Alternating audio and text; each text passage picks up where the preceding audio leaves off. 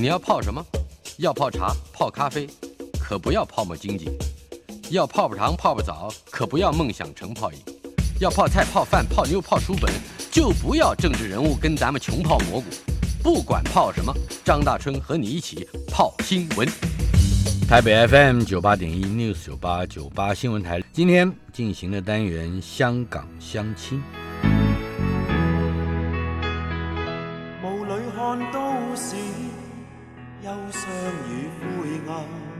香港相亲今天播出第二集，邀请到端传媒的前总编辑、区块链社区平台 Matters 的创办人，以及独立书店飞地是 Nowhere 或者是 Now Here 的创办人，也是资深的媒体人张杰平。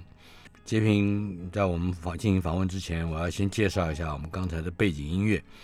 嗯，说不出的未来这首歌本来是我和李寿全合作《未来的未来》这首歌发表之后，一直有一首粤语版由夏韶声演唱，刘卓辉作词，收录在一九八八年一月一号发行的夏韶声八八摇摆精选专辑《My Friend》专辑里面。这歌名就叫《说不出的未来》。一九八八年之前回推五年，那就是。张杰平，你出生的人，呃，可是你出生之后一年，嗯，香港这个地方有了巨大的这个命运的转折机会，嗯，那个时候你才一岁，而且你人在无锡吧？你是无锡出生？对，我在无锡，对。呃，江苏无锡。呃，江苏无锡。然后，所以那个时候我，我我其实你刚才问我的时候说一九八四年，我其实完全没有反应过来跟香港的关系。嗯哼。对，我就是我对香港，在我自己到香港之前的香港历史的那个印象是非常，嗯、呃，书本里的，就是，是对，很不直觉，身体很不直觉。对。你到香港是二零零五，等会我们会说到。嗯。不过，在香港的这个命运开始进入到。一个国际舞台上，嗯，这一段你在日后有相当的关切和注意，可以谈一谈一九八四年邓小平和英国人到底谈了些什么？怎么感觉回到了新闻课堂？嗯、我其实是后来自己在嗯，就是开始写香港，尤其是晚近十年的社会运动的时候，才开始回溯这段历史，然后当然就发现非常多的历史的。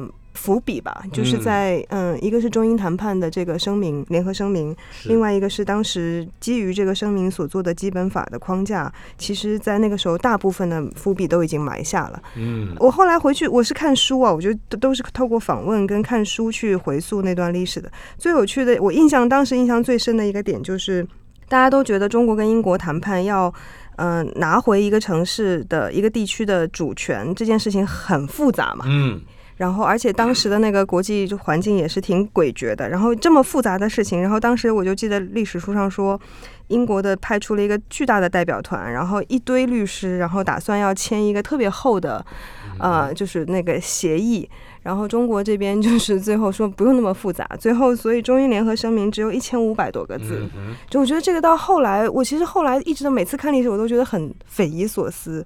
就中英联合声明只有薄薄的两页 A 四纸，就全部都讲完了。然后英国人也很震惊，就是说这样就行吗？对，但我觉得这个是一国两制很，你不得不说这是在政治上很厉害的地方啊。他留了一个非常暧昧的空间，他在不可能的地方创造了一个可能的解决方法。他把不可能化为可能的最高明的手段，就是留下充分的给未来的解读空间。嗯，就当时你说邓小平跟英国人谈判。真的是就是无中生有的创造了一国两制这样一种，嗯、好像就是一个话题，对，话就是一句话发展成了一个历史的 turning point。是的，是的，就是一个想法，一句话。嗯、然后你说它具体到底意味着什么？最后香港香港人在英国治下习惯了这个非也是非常严谨的，有很多条约啊和那个合同啊什么等等的，嗯、对着那个中英联合声明就开始拟定基本法嘛。然后呢，基本法，我记我记得当时看书是一九八四年，然后反正就开始拟定基本法，一直拟定到了一九九一年还是九二年，基本法才最终定案。就是不幸中间经历了中国的嗯政治上的很大的政治的对对，就是 fall back，所以导致基本法中间就发生了很多很多的变化，为后来埋下伏笔。对，呃，如果我们把时间跳跃的稍稍长一点，嗯，你是二零零五年到香港大学攻读新闻系硕士的，对，但是在这一九八四到二零零五之间，大概几乎在正中间的地方，嗯，就是一九九五年香港的《苹果日报》创刊，嗯嗯嗯，《苹果日报》的创刊似乎也意味着对于香港一般市市民注入了某一种未来生活，尤其是经济生活或者是。一般性的自由的生活的保障，谈谈这个嗯事件。对，就是这个对我来说也是一个回溯，因为它不是我当年的真实的这个生活经验嘛。但是我印象最深的就是我二零零五年到香港念书的时候，呃，在港大新闻系，呃，老师讲到香港新闻史。第一句话就是一九九五年是香港新闻史的分水岭。我当时想说，一九九五年怎么了？又不是主权移交回归，又不是什么大事。他说，《苹果日报》创刊了。那个时候，对我们这些刚来香港的人来说是很震惊的。就说一个报纸的创刊，我知道它销量很好，影响力很大，但是它是它竟然是香港新闻史的分水岭。嗯，那当时那个时候的呃理解是从就是学校老师在讨论的时候比较是商业的角度，跟就是小报嘛。嗯，tabloid，对对对，就是这种市民小报，因为以前在香港都是什么《明报》《信报》的这种知识分子报纸嘛，是。然后就小报文化开始进入香港，并且因为它市场上太成功了，所以所有的媒体都向他学。那那个时候在新闻系老师讲这个话的时候是负面的，就是是觉得《苹果日报》把所有的这个知识分子的这个。精英媒体的文化都 带坏了，带坏了，就是 直接拉到了这个这个就是堕落了吧？说白了就是堕落了，人心不古。对，然后因为确实是非常多的就很糟糕的新闻，然后所以当时是这个角度，我觉得很长一段时间在后来香港的这些就是黎智英和。呃，香港的民主运动就是零三年之后吧，有这么直接的政治表态之前，《苹果日报》都还是一个就是市民喜欢的小报。我觉得这是一直到他后来，呃，包含他在民主运动中扮演的角色，然后以及最后被关掉之后，人们开始回溯的时候，我也是这时候才反应过来，原来那个时候的小报，一方面是小报了，另一方面也是确实是从香港人。本土视角出发去看香港的，可能是第一份报纸。它有两个我们今天不太说的字，嗯、就是反共。对，那个反共的基底好像忽然之间在日后变得明朗起来。哦，是没错。但是你是出生在内地，嗯，一九八三年江苏出生，嗯，你是二零零五年到香港大学去攻读新闻系的硕士学位，对，对，所以那时候你本科已经读完了，本科读完了，对。谈一谈你在来到或者是去至香港之前，嗯，你对香港的大致的印象或者理解。几乎没有什么印象，就是全都在港片里的印象。到香港，到香港之后，就是去到尖沙咀，发现哎，怎么没有枪战？觉得对我的，我觉得我们的印象都真的很经典的那种，可能从大陆视角的刻板印象吧。两个，一个是港片啦，就是这个对游坚旺有一些。古惑仔的幻想，去到以后发现经济很景气，人民很体面，根本没有枪战，很失望。嗯、然后呃，那这个这个是开玩笑。另一方面就是，我其实，在端的那个嗯创刊的那个词里边，对有写过，就是呃，我觉得中国很多人对香港有一个印象是被官方塑造出来，就就是当年春晚有一个歌手，香港歌手，我们一直都以为他是香港非常有名的歌手，叫张敏敏。但我到了香港以后，发现没有人知道他，我真的非常的震惊。因为当年张敏敏就是他说是声称是从香港的这个基层歌唱比赛选上来的，然后就一直去到了春晚。如果没记错的话，差不多就是在八零年代，就是中英谈判前后的那个春晚。是。然后他唱了那个《我的中国心》。他的歌里边有一句很经典的歌词，就是“洋装虽然穿在身，我心依然是中国心”。所有的中国人都会唱，我从爸爸妈妈、爷爷奶奶全部都会唱，而且都听的就是涕泪横流。然后我觉得那首歌是他是个香港人，由他来唱，然后代表了八十年代中国改革开放之后开始对海外华人，嗯，得有一个说法，就是从大陆的角度，你怎么看这些？其实说白了，就是因为不同年代的反共而离开中国的人，你怎么去看这些海外华人？回归到一个中国心在。对对对，他就说洋装虽然穿在身，我心依然是中国，真的很妙。就是我很西方 style，但是我是中国心。我觉得那个就是当时很多大陆人，包括一直到。一九九七年，其实很多人对香港的印象是这样子的。我们一直以为香港人很喜很希望能够回归，所以我到了香港之后，震惊的发现原来不是这样的事。对，就这两个的这个 gap，就是一个是没有古惑仔，另外一个是不想回归，然后是是真的颠覆了以前对香港的刻板印象。所以我也才理解后来为什么很多大陆。的人一直到二零一零年、一二年、一四年、一九年，嗯嗯、呃，不仅不理解香港在发生什么，而且会积累出很多的仇恨和就是很非常负面的情绪。我觉得跟他们最初对香港的那个印象、那个期待和假设落落差太大了。嗯、你刚刚提到的一零、一二、一四、一九，嗯，看起来是个别有事件的，嗯，那个时候你人在香港。可以谈一谈对于这几个事情的记忆吗？哦，对，可能主要是一二一四一九吧。一二年是反国教，嗯、是嗯，黄之锋的这个时代开始出，就是其实我觉得黄之锋这个时代很有趣了。他们是，那、嗯、你要把反国教、反国民教育的、嗯、国族教育的。这个意思要说明一下。二零一二年，然后一群香港的中学生，嗯嗯、呃，成立了团体，就是要反对把国民教育纳入这个中学教科书吧。简单来说是这样。但是他那个国民教育，就是这一直是一个，就是因为对中国来说，香港的人心回归一直是一个。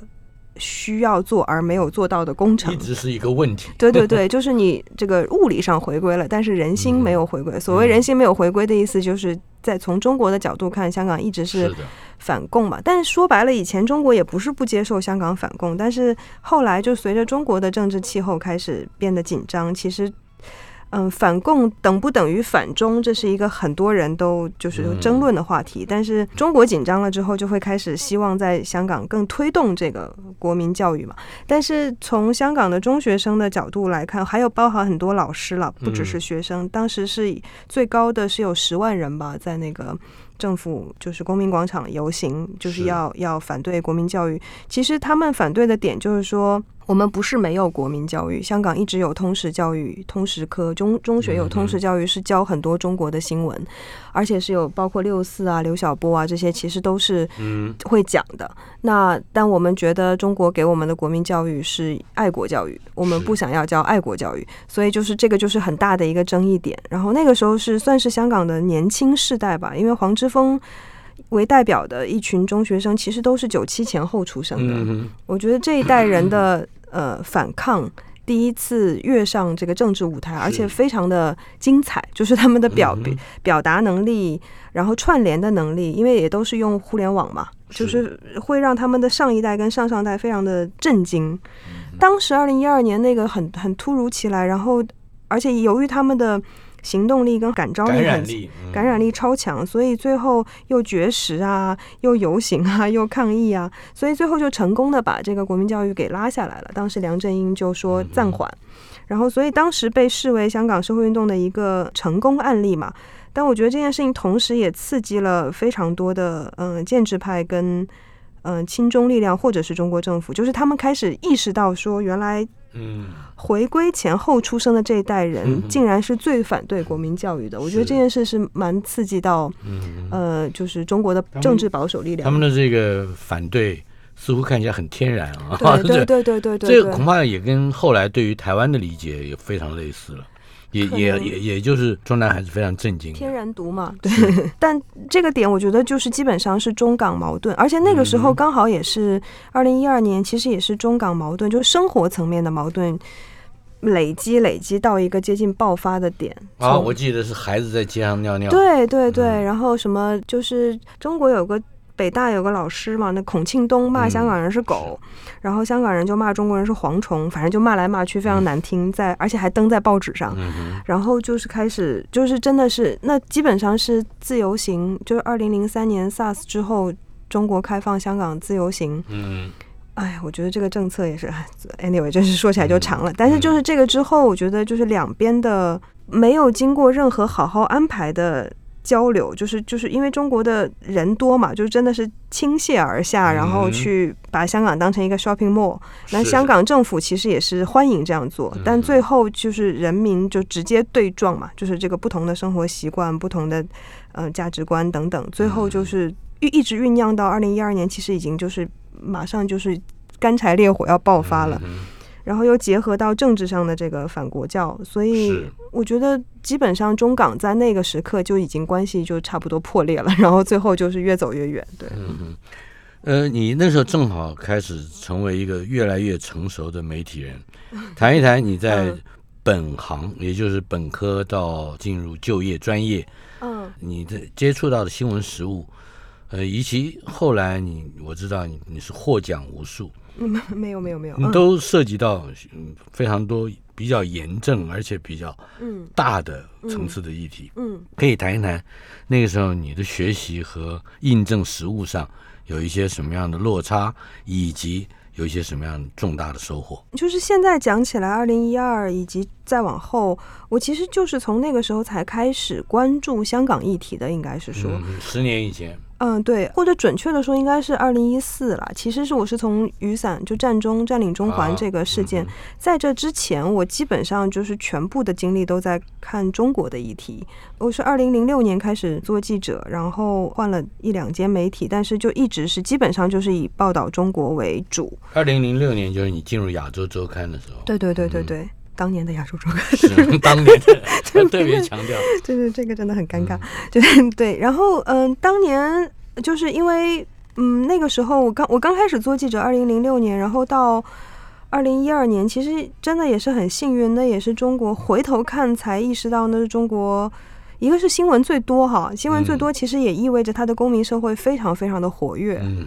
嗯，胡温执政的时候嘛，胡温执政，然后。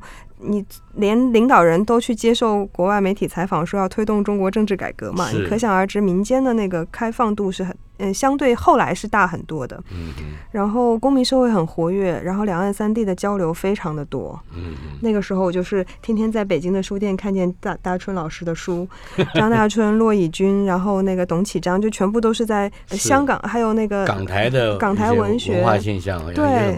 活泼的，在北京跟上海的书店永远都是摆在最畅销的柜台上的，就是那个时候真的很很美好。就回头想想，然后所以那个十年大概就是我一直在，可能每个月都有三个星期在大陆采访吧，就是非常高频率的在中国采访。是，然后因为事情很多，包含大事情、小事情都很多，文化现象很多，但是地震啊。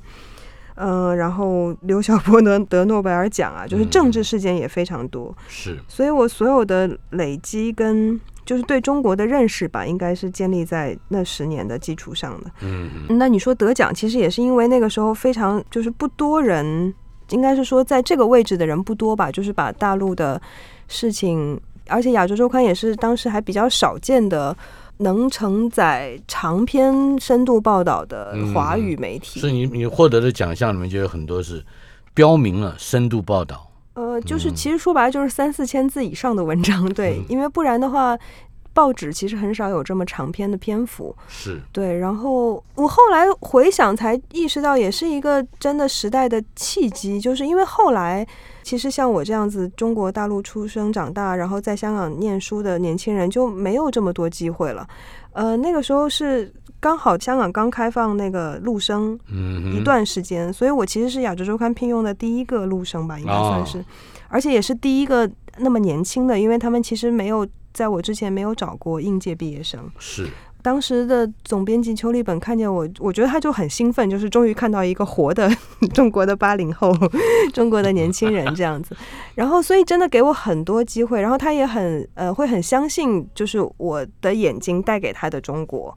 然后大概那个时候，就是其实是被放在了一个两边都很友善的，两边都很好奇的。地方的这个夹缝，而不是后来。我觉得十年以后，我的我后来在新闻系的学生，像我一样背景的，他们会被放在了两边都很仇恨彼此的夹缝，嗯、那个是完全不一样的状态。而且至少是两边都狐疑的，对对，对，对，对，不知道对方是敌是友，有什么动机。我是这样的一个背景。对我来的时候，零五零六年，我我来念书，刚开始工作做记者，正好是两边都对对方非常好奇，嗯、所以我就完全能够因为这种好奇而被推着做了非常非常多的事情，跟相互的沟通。嗯、我一方面其实帮亚洲，诶，另一方面我帮大陆媒体写了很多香港的报道，是对《冰点周刊》啊什么，就是用各种名字写的。你还加入了阳光食物以及号外，这个可以谈一谈吗？对，那就是离开亚洲周刊，那是离开亚洲周刊之后了。对，离开亚洲周刊之后。嗯，阳光时务算是一个小型的创业项目吧，就是参与创办了一个基于 iPad 的电子杂志，然后那个算是一个新媒体实验了，但是没有活很久，嗯、两年就。可是号外是老字号了。对，然后后来是当时张铁志，铁志在号外当总编辑，嗯、然后我刚好离开阳光，然后。他就邀请我去做他的副总编，是大概是这样，就是基本上，所以但到那个时候，从号外的时候开始，应该是在号外之前，我所有的注意力都在中国新闻上。但是号外之后，我到号外的时候刚好是二零一三年，这又是一个分水岭。对，然后就是二零一三年年初，那个戴耀廷在《信报》写了一篇专栏说。他自己声称他是做一个思想实验，说，呃，如果那个中国不给我们普选，我们就占领中环。二零一三年的二月份，印象很深。是。然后那个报那个专栏出来的时候，没有什么人看，因为他戴耀廷不是那种写文章很好看的人，就是没什么影响力。然后，但是这个时候有一个香港记者，香港资深记者，也是在中文大学的老师，叫谭慧云，他就去采访戴耀廷。他说：“哎，你这个说法很有意思，你说说看。” 然后戴耀廷就在那个采访里边把他的那个占领中环的这个脑中的构想讲了一遍。然后谭慧云还继续问说：“那嗯。呃”嗯、呃，你这个这么大的一个计划，你自己肯定搞不定嘛？你你打算找谁来帮你？嗯、然后戴耀廷就说陈建明，然后那个朱耀明，对对对。啊、然后他点名的时候，which 这两个人根本不知道，但他直接就 name dropping 这样对。啊、然后后来他跟后来的那个 Ice Bucket Challenge 差不差不多。真的，我觉得历史真的是，他有一点游戏性，非常多的偶然。嗯、然后后来谭慧云就把这篇文章写成了报道。登了出来啊！是这篇报道点燃了这件事情，这篇报道一下子就影响力很大，他还写的很好。然后陈建明，我如果没记错的话，陈建明是看报纸才发现自己 要去占领中环。然后我当时看也是看到那篇报道，知道这件事情，我就非常震惊，因为我刚刚说到的，我前十年采访中国新闻的时候，经常采访陈建明。嗯，等一下，嗯，我们先在陈建明这边，嗯，打一个逗点。好，稍后片刻，马上回来。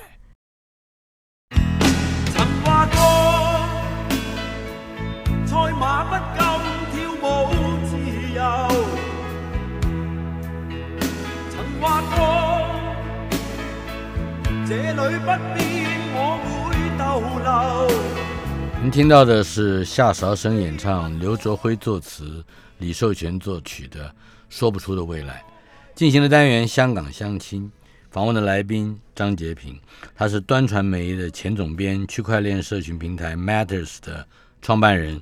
也是独立书店飞地的创办人、资深媒体人。这边刚才我们讲到了陈建明，嗯、看报纸才发觉自己发动了一场革命。接着，对，希望陈老师不要骂我。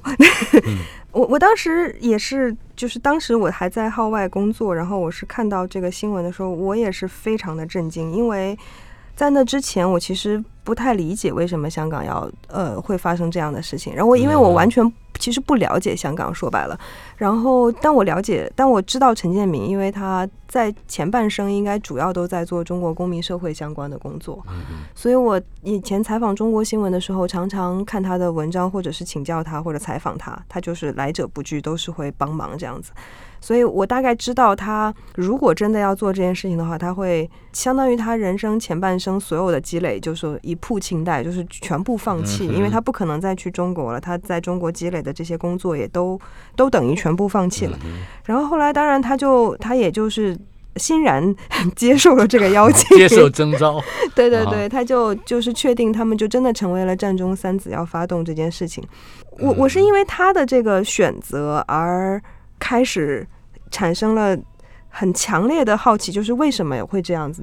对，他是我很信任的老师，我就非常觉得你到底是什么原因让你愿意去做这件事情？所以我其实是因为这个原因才开始，嗯、呃，就是大量的看香港的历史啊，然后民主运动的历史，香港本身的历史等等等等。然后我我常常跟陈老师开玩笑，我说真的很感谢是你们三个发起的战中，因为从二零一三年二月份一直到二零一四年九月份，中间经历了一年半的时间。我说你们简直是在用写论文的方式在开，在搞一场运动。对我这样的记者或者旁观者来说，这是个做功课的很好的机会。就我有充分的时间去看了大量的书，因为如果是二零一九年，你就直接上街了，根本没有，而且那个就非常激烈了，就你你其实没有。机会再去沉淀什么香港的历史什么的，嗯但就一三到一四年，我真的看了好多书，然后做了很多访谈，然后我其实是因为这个机会才开始认识到原来原来香港是这样子的，他过去的经历跟你在二零一五年成为端传媒总编辑，呃，具备了这个身份，嗯，也似乎是有关的吧？嗯，有很大的关系。谈谈你进入端传媒，就是端传媒的这个机会。刚好是有投资人找到我和一些其他的潜在的呃主编们，然后想要说想要在香港办一个，后来大家看到的就是这种全球华人定位的呃华语深度媒体这样子。然后呃那是二零一四年底吧，刚好是二零一五年初，就刚好是雨伞已经雨伞运动已经结束了，战中结束了，然后。我当时在雨伞运动跟占领中环期间写了很多，就我不是说我看了很多书，做了很多访谈，对，我写了很多报道，然后我就发现那些报道没有地方可以发，就是没有合适的平台可以发，所以我全部都发在了《纽约时报》中文网。当时他的他不不可以发的原因，不光是检检查的问题，还有就是篇幅的问题。对对对，其实不是检查，就是就是篇幅，就是比如说当时的《明报》《信报》或者这些平台都有装不下。对，一个是你报纸上印不下，另外一个就算是他的网站，他也有一个自己的 style 吧，就是本地媒体有本地媒体的 style，、嗯、然后台湾媒体有台湾媒体的 style。其实你为什么会发在《纽约时报》中文网？我当时就是每每个月一篇长篇报道，差不多真的都是八千字到一万字的篇幅。哦、然后为什么是《纽约时报》中文网？因为《纽约时报》中文网的中文版就确实是一个泛华语社群都会看的。嗯所以一方面是篇幅，另一方面就是我想要发在一个不是任何一个地方的 local media，而是一个 regional media 的这个地方。然后我就发现没有地方可以发，嗯哼。所以当要搞端的时候，我觉得太好了，我们自己搞一个。你们有一个概念，而且一直延续到后来的内容平台 Matters，对对对，那就是去中心化。嗯，是，而且是一个写作社群的概念。嗯。我对这个去中心化的写作社群，嗯，也就是保障创作者他的独立性格，嗯，这件事情非常好奇，嗯，这你是怎么样酝酿出来的，以及如何，呃，如何实践？我想那是更更困难了。嗯，实践其实到现在也没有特别真的非常完善的方法，只能说还在探索。但是他的那个问题意识是这样子的，就是。我我我自己回头看的时候，其实包含到现在的飞地书店也是这样。嗯，对我来说有两个嗯蛮核心的，好像一直没有变的问题意识。一个就是所谓的泛华语社群的交流的公共空间啊，对，就是嗯，既然我不管我们的认同怎么样，但既然我们都是有有缘分使用同一种语言，嗯，那到底有没有可能让这些语言能够沟通，而不是只是做互相作为武器？嗯，那这是一个从亚洲周刊开始，其实一直到后面我做过的所有的媒体，包括到现在，其实都是这样的一个问题意识，就是泛华语社群怎么沟通？这个沟通是需要一个公共空间的，这个空空间不是。理所当然会有，就是是需要创造的，所以端可能算是一个，我们就是想做一个，我就想做一个这样的东西。它更接近比较传统的媒体，不过它是在电子商务上，对对对对对，透过电子商务来完成。对对对，Matters 就比较像是一个没有编辑台的端，就是我希望端的，就是你想象中端可能吸引了嗯两万个、五万个付费的读者，就都是一群嗯可能确实蛮多移动经验的人这样子。那这些人如果他们自己写会是什么样？那就是我最初最初。关于 Matters 的想象，那那个时候，你是二零一八年创办的区块链社群平台，对对对，Matters，对。但是你起心动念应该已经更早一些吧？也还好，就是二零一七年底吧开始想，对对对，你想到了就做了。对，想想到了就，这怎么听起来这么 听起来这么雷呢？因为呃，当时刚开始想，然后到做，确实没有很长，半年吧。嗯。那主要的原因是因为当时刚好在一个就区块链这个概念，当时是一个。因为这个概念起起伏伏的，就应该说它在资本市场上有它的起伏。啊起伏的时候，起的时候它就是牛市吧。说白了就是牛市很容易找钱，钱每每天都在天上飞。然后你也我我自己做过，就是虽然不不是以前不是完整的 business，但我知道资源很重要，就是而且资源是可遇不可求的。是嗯，所以那个时候你感觉到了，就这一波错过了，可能下一波要再等好几年，所以就觉得那就赶快下来做这样子。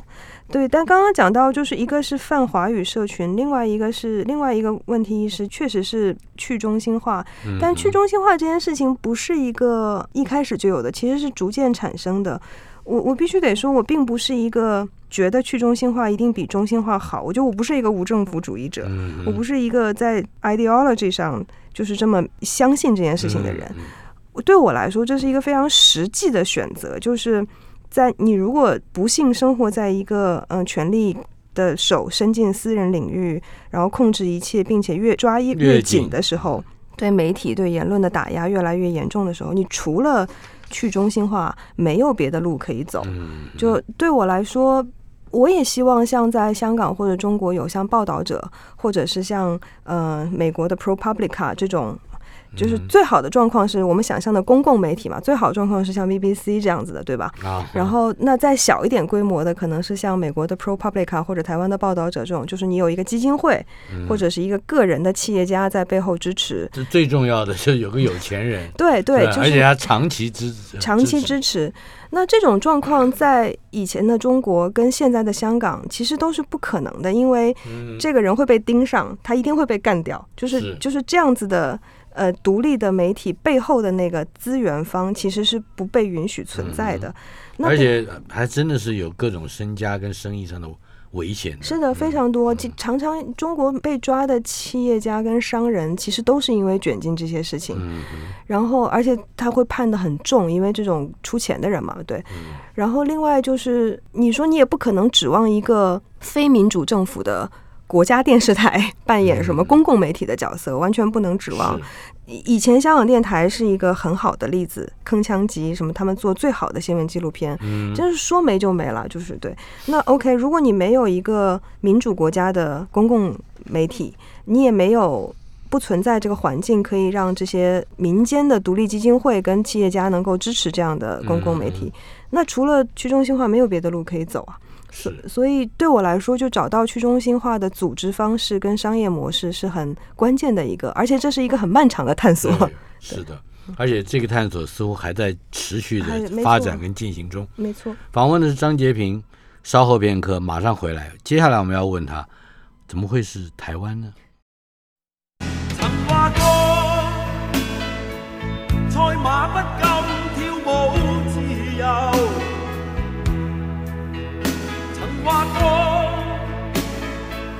这里不变，我会逗留香港相亲单元访问的是端传媒前总编辑以及区块链社区平台 Matters 的创办人，也是独立书店飞地 Nowhere 的创办人张杰平。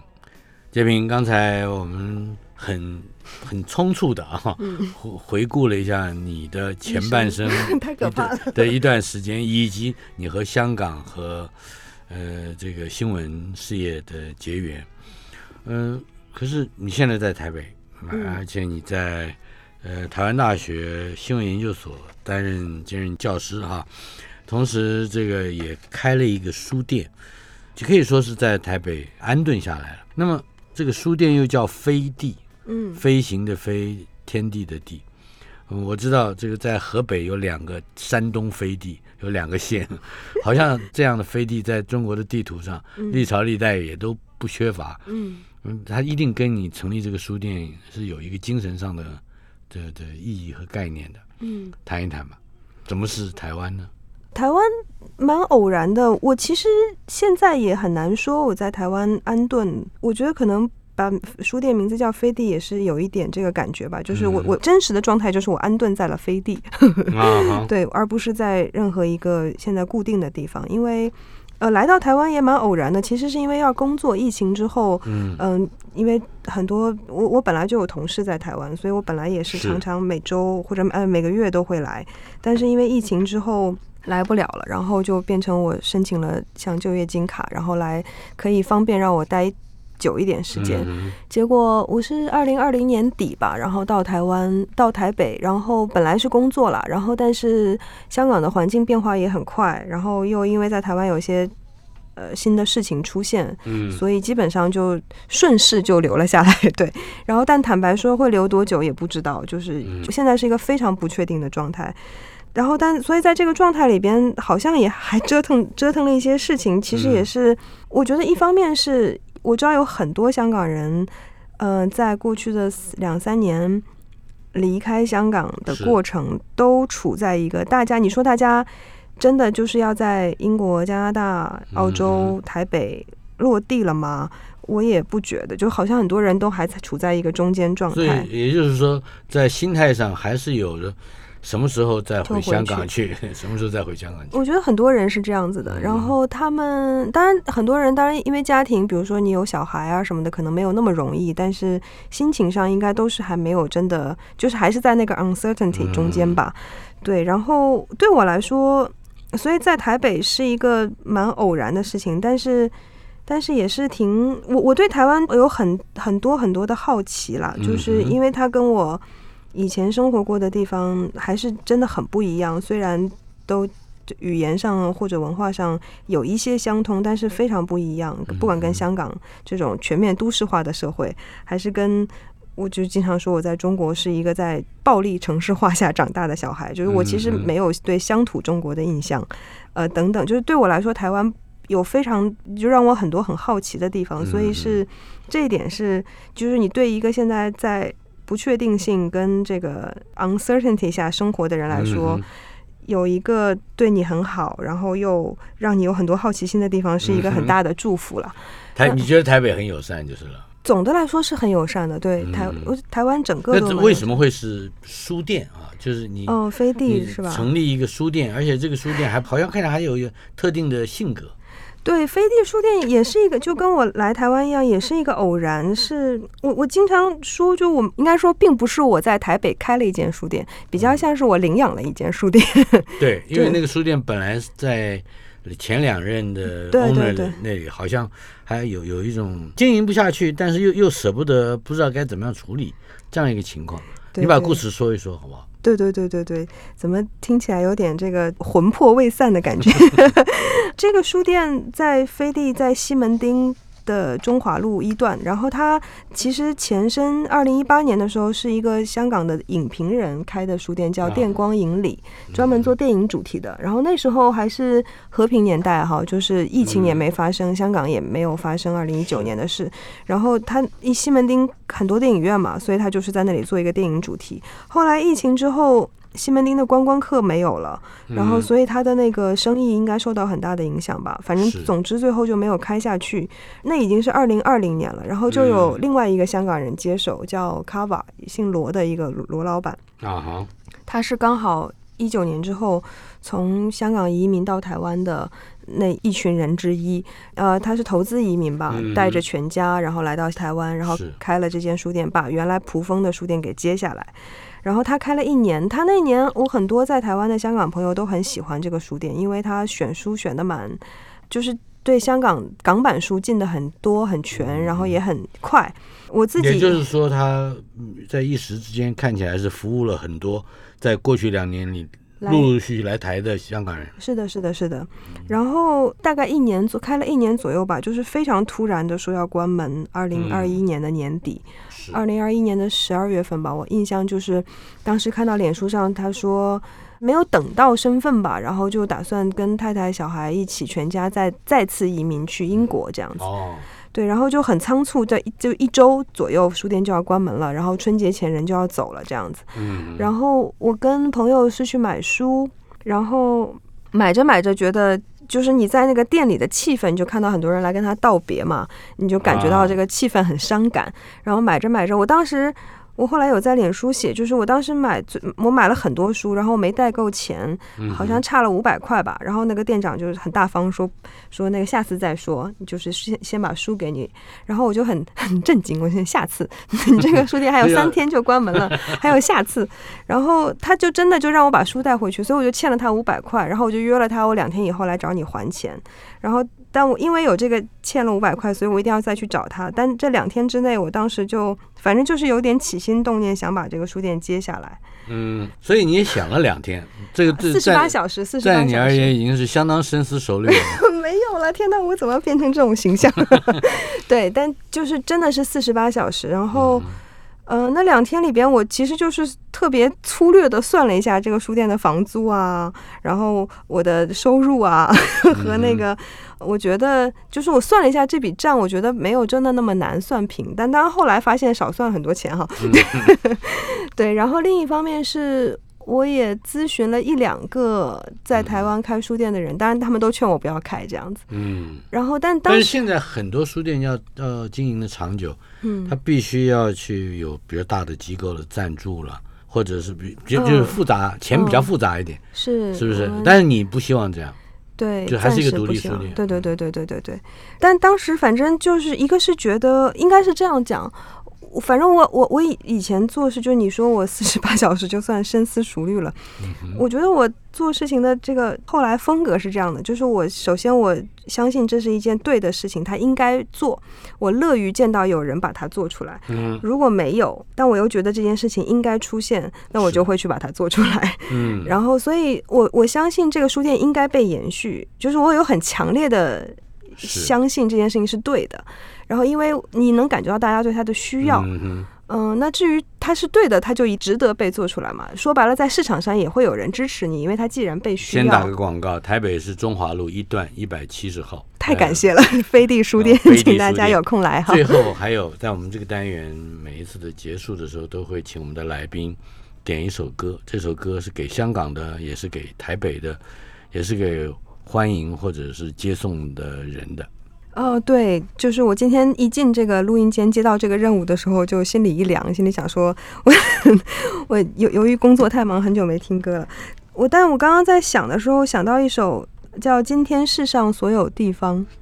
今天世上所有地方，嗯，达明一派的歌啊，达明一派。然后是潘元良先生写的歌词，然后潘元良也是一个写广东歌就是非常非常资深的作词人，现在也在台北。是。嗯，就是他这首歌，我觉得是送给所有在飞地的孩子吧，就是全世界各地的飞地的人吧。嗯，嗯，来，我们来听这首歌。你说你拥有是无限量荒凉，照片都不想让我看一看。听说你今天继续拥抱梦想。挫折在担当，要为正义负上。过去已失去，但仍念念不忘。碎片要怎么合拼见真相？而世界已给窄墙隧道埋藏，时间看似走向绝望巅峰，跌碰在摸索前面路茫茫。靠极远一点光，我会找到方向。我会说今天世上所有地方，要去多远也被困在迷惘，却更要相信自由必唱释放。哪里缺少的，在哪里补上。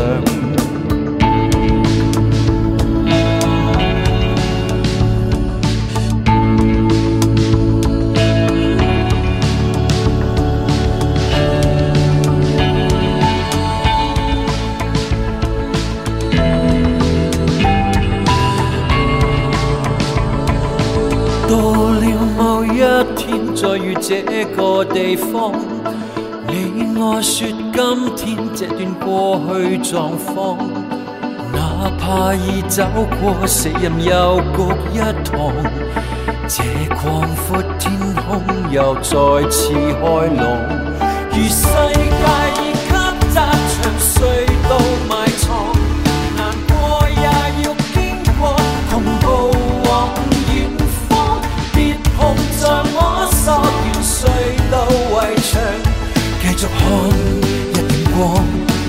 找到方向。世界已给窄长隧道埋藏，难过也要经过，尽力赶上。跌碰在摸索完隧道围墙，继续看一点光，总会找到方向。我愿意牵你手，不怕隧道极长，继续唱，继续走。总会找到方向。